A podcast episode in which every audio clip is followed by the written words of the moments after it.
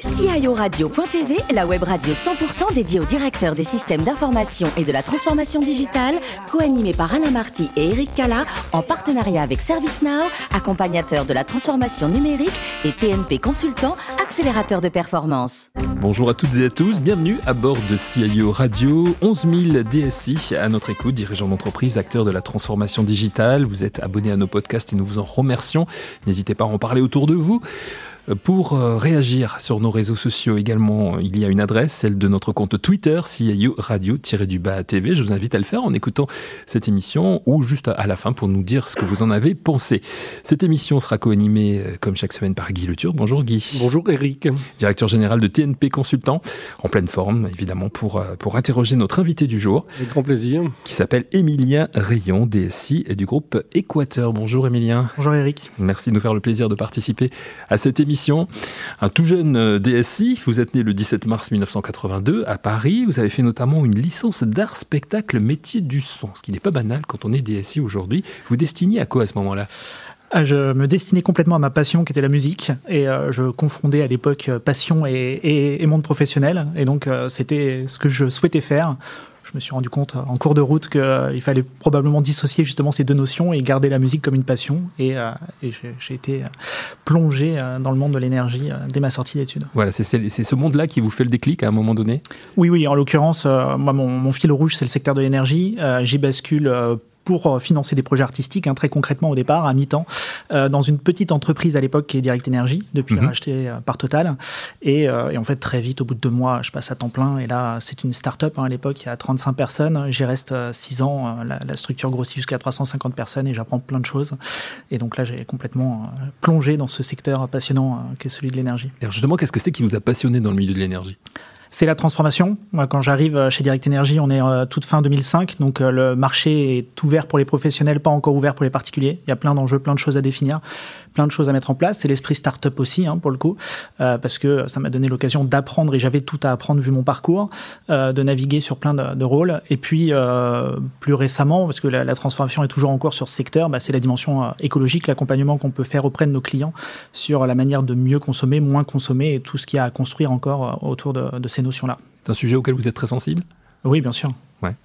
Alors après Direct Energy, on vous retrouve chez, chez Atos, nouvelle aventure, oui. qui va durer une dizaine, une dizaine d'années.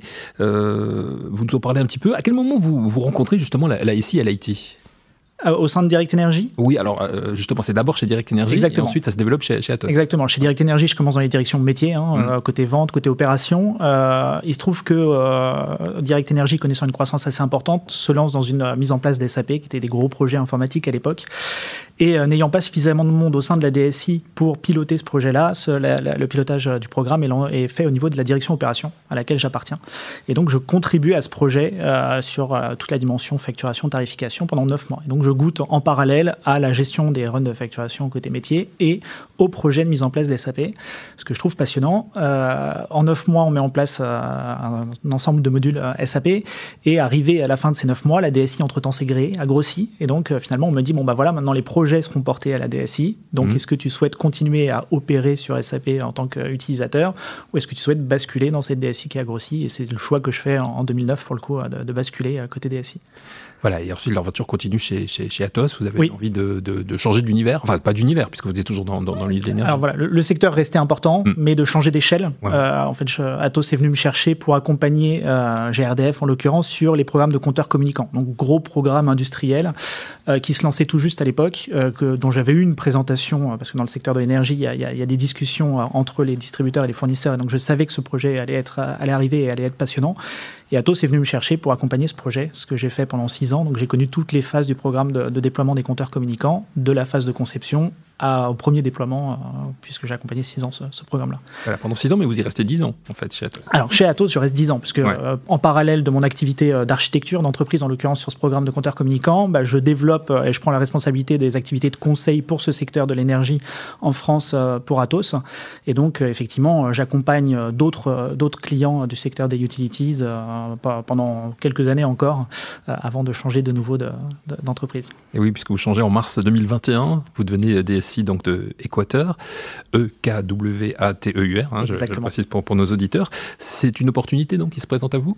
Oui, en réalité, c'est mon ancien responsable chez Direct Energy, celui-là même qui m'avait fait basculer au sein de la DSI à l'époque, qui a créé Equator. Mhm. Ils sont deux fondateurs, ils ont créé cette aventure. J'avais suivi la création de cette aventure, étant toujours dans ce secteur de l'énergie mais dans les tout débuts, l'entreprise a été créée en 2016. Les fondateurs, ce sont? Les fondateurs sont euh, Jonathan Martelly et Julien Tchernia. Euh, et, euh, et, quand l'aventure s'est créée en 2016, c'était pas le moment pour moi qui avait une histoire encore en cours à côté Atos, pour l'entreprise qui était encore assez balbutiement, je dirais. mais en 2021, il y, a, il y a eu un besoin d'accélération. Il y a eu une très forte progression du parc client chez Equator, parce que ça a été la, plus grosse, la plus grosse acquisition client du secteur de l'énergie depuis l'ouverture. Il y a eu beaucoup de monde, il y a eu beaucoup de développement informatique. la DSI, qui à l'époque était en responsabilité euh, s'en va. Et donc, euh, mon ancien responsable vient me chercher pour me dire bon, bah, c'est peut-être le moment de, nous rejoindre dans cette aventure. Et effectivement, je pense que c'était le bon moment. Alors, euh, c'est quoi l'ADN d'Équateur, le, le, cœur de métier?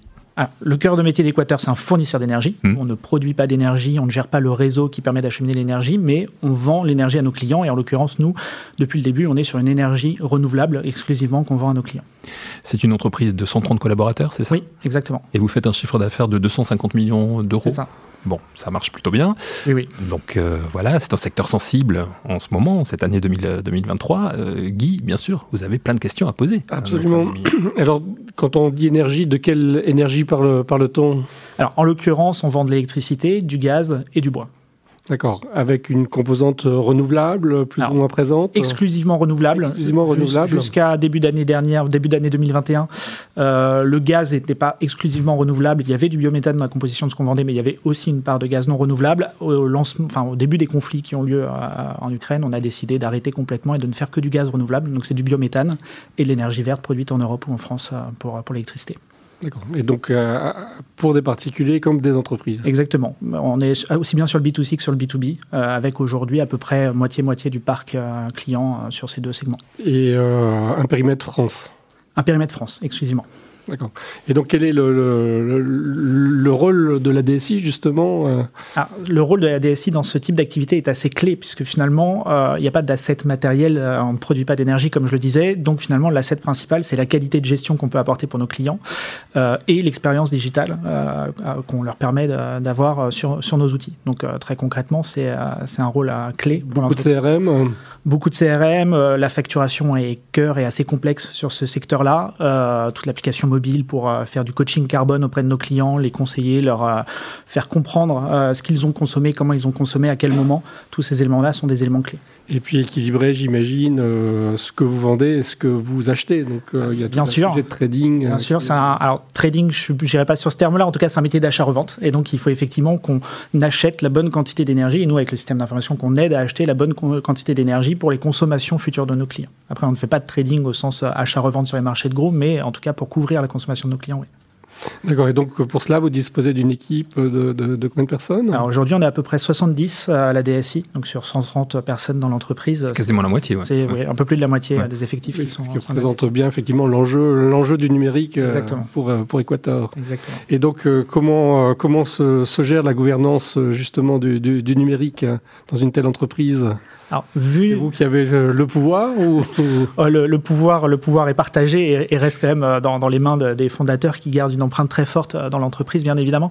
Euh, non, nous, l'enjeu quand même, c'est de l'agilité. On est sur un secteur qui encore cette année, en 2023, a besoin de, s'adapter énormément au contexte. on l'a vécu encore nous cette semaine avec des discussions directes avec le gouvernement sur les mesures à appliquer. Et pour ces mesures, on a deux semaines, trois semaines pour les mettre en œuvre. Donc il y a un enjeu d'agilité qui est très fort. Et, et pour être agile, il faut qu'on construise. Donc, euh, on est en, lien direct et permanent avec euh, toutes les directions de l'entreprise. vous avez pu recruter, vous avez pu former, vous avez pu euh, insuffler les principes de l'agilité dans toute l'entreprise? Le recrutement a été un de mes sujets principaux en arrivant. Je suis arrivé il y a deux ans dans l'entreprise, il y avait à peu près 38 collaborateurs à la DSI, on est maintenant 70, donc j'ai passé beaucoup de temps sur ce recrutement. on a quelques avantages, nous, sur le recrutement, qui est le positionnement écologique de l'entreprise, qui est l'agilité qu'on pratique depuis le lancement de l'entreprise. Vous recrutiez des personnes personnes en début de carrière ou qui avaient déjà un, début de parcours? on, recrutait plutôt en début de carrière. Euh, on est venu chercher ces derniers mois plus d'expertise hein, euh, qu'on n'avait pas forcément parce que quand on lance une start-up, on attire aussi des profils qui ont moins d'expérience. Euh, mais on, a diversifié maintenant et on a, on a de tout type de profils, des, des plus juniors qu'on accompagne dans, dans, leur appréhension de ce qu'est une organisation agile et des personnes qui amènent une vraie expertise, une vraie expérience. Et donc, comment, comment faites-vous pour diffuser l'agile justement? Parce que c'est une des grandes préoccupations généralement que l'on retrouve. Oui, oui. J'ai coutume de dire qu'on a fait nous aussi une transformation agile, même si pourtant on a démarré sur les frameworks agiles dès le départ. Euh, mais je pense qu'il y a eu un vrai changement de conscience entre faire de l'agile et être agile. Et, au final, notre vrai enjeu, c'est d'être agile. C'est pas de livrer tous les 15 jours, c'est de répondre à ce qui se passe sur, sur le secteur et de pouvoir avoir des, des time to market effectivement très courts, mais avec des valeurs, enfin des, des roadmaps qu'on revoit de manière très très périodique. Donc bien sûr, on s'est imprégné des frameworks, que ce soit Scrum, Safe, Kanban, etc. Mais finalement, le travail a beaucoup euh, été sur euh, la dimension culturelle, la dimension architecture, la, dimension euh, structure d'organisation, qui permettent une agilité, puisqu'il ne s'agit pas d'avoir juste une méthode de travail pour être agile. Il faut aussi être en mesure de rebasculer très rapidement des forces sur un nouveau sujet. Il faut aussi avoir une architecture qui permet cette agilité. Il faut avoir la culture du changement. Et ça, dans n'importe quelle équipe, c'est quelque chose qui doit s'entretenir en continu. Alors diriez-vous que vous y aujourd'hui? Oh, il y a toujours euh, de quoi s'améliorer. Ça fait partie même des pans principaux de notre mode de fonctionnement d'être dans une démarche d'amélioration continue. Donc euh, il y, a, probablement du, chemin encore à faire et des améliorations à apporter. Mais euh, force est de constater qu'on a des contraintes très fortes de, time to market quand il y a des aspects réglementaires comme on a eu en 2022 ou là en ce début de 2023 et sur mm. lequel on arrive à avoir effectivement des, mises en place. Ça, aide aussi. Ça aide. Quand la contrainte est externe, ça aide. Et comment vous les abordez justement ces, ces contraintes? Aujourd'hui, on les entend. Hein, on entend le, gouvernement qui, qui vous met la pression quand même un petit peu. Ah, bien sûr, ah, comme à tous les fournisseurs. Euh, non, je, dirais que du fait d'avoir opéré cette transformation agile avant, euh, d'avoir ces contraintes-là, ça nous aide à les appréhender plus facilement maintenant. C'est-à-dire que on est habitué, on l'a fait plein de fois dans l'histoire de, l'entreprise, à revoir complètement notre roadmap euh, qu'on avait défini trois mois auparavant, mais à dire stop, on arrête et on part sur autre chose. Et, d'expérience, c'est souvent là qu'il est difficile d'être agile, c'est-à-dire on sait l'être dans l'implémentation, mais pas forcément dans la revue de sa roadmap. Nous, on sait euh, changer complètement notre axe, c'est-à-dire on a travaillé pendant trois mois peut-être pour rien ou pour quelque chose qu'on reprendra plus tard, mais là, il faut changer. Donc cette culture-là, on l'a. Et après, comme je le disais tout à l'heure, c'est beaucoup dans la coordination qu'on peut avoir avec euh, les parties prenantes, en l'occurrence internes. Là, on parle de, de contraintes réglementaires bah, si on n'est pas en permanence euh, au quotidien avec le responsable réglementaire pour bien comprendre quels sont les textes qui sortent tout juste et qu'on doit appliquer dans les factures et dans les parcours de vente, et eh ben, on, perd énormément de temps. Donc on est très intégré. Quelle est euh, votre ambition pour les prochaines années? Alors, notre ambition, c'est euh, de, je dirais, retrouver une croissance sur la partie B2C, puisque le contexte du marché a fait qu'on a perdu quelques clients, ce qui nous donne, nous, vu de l'IT, euh, une respiration pour euh, encore plus accélérer la, la fluidification des parcours digitaux qu'on peut proposer. On est sur une logique en interne de plateformisation encore plus grande, c'est-à-dire d'un découpage de nos produits en microservices un peu plus accentué. on a travaillé sur l'année 2022 à un design system donc, qui nous permet très facilement de changer nos fronts en fonction des refontes graphiques ou aussi pour attacher attaquer euh, plutôt un secteur en, mode marque blanche. Et donc ça, ça reste euh, finalement ce qu'on va opérer sur cette année, c'est euh, rendre notre plateforme de plus en plus évolutive elle-même. Je le disais, dans l'agilité, l'architecture est un point clé pour pouvoir réaccélérer en termes de croissance client dès la fin de l'année. Quels sont vos grands partenaires technologiques? On en a plein. Euh, on fait le choix de garder le pilotage en interne et de s'appuyer plutôt sur des ressources en pick and choose, comme on dit. Donc, on va aller chercher les meilleurs et on va les intégrer directement dans nos équipes. On a très peu de sous-traitance euh, massifiée. En, réalité, il y a un partenaire qui est euh, Sopra avec qui on travaille sur l'application mobile. Parce que là, quand on a lancé les développements de l'application mobile, on n'avait pas de compétences internes. Mais quand je parle de massifier, c'est pas beaucoup de monde néanmoins chez eux. Et après, c'est beaucoup de partenaires qui viennent nous accompagner sur un sujet très spécifique. Et en matière d'infrastructure, de cloud?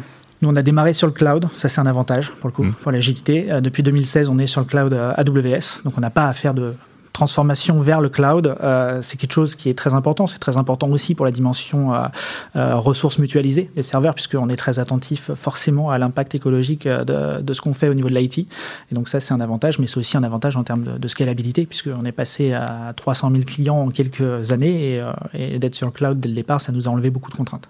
Cette valeur écologique, ce Green IT, c'est une valeur essentielle aujourd'hui quand on recrute justement pour, en tout cas pour la quête de sens que, que recherchent les, les, les jeunes aujourd'hui qui arrivent sur le marché?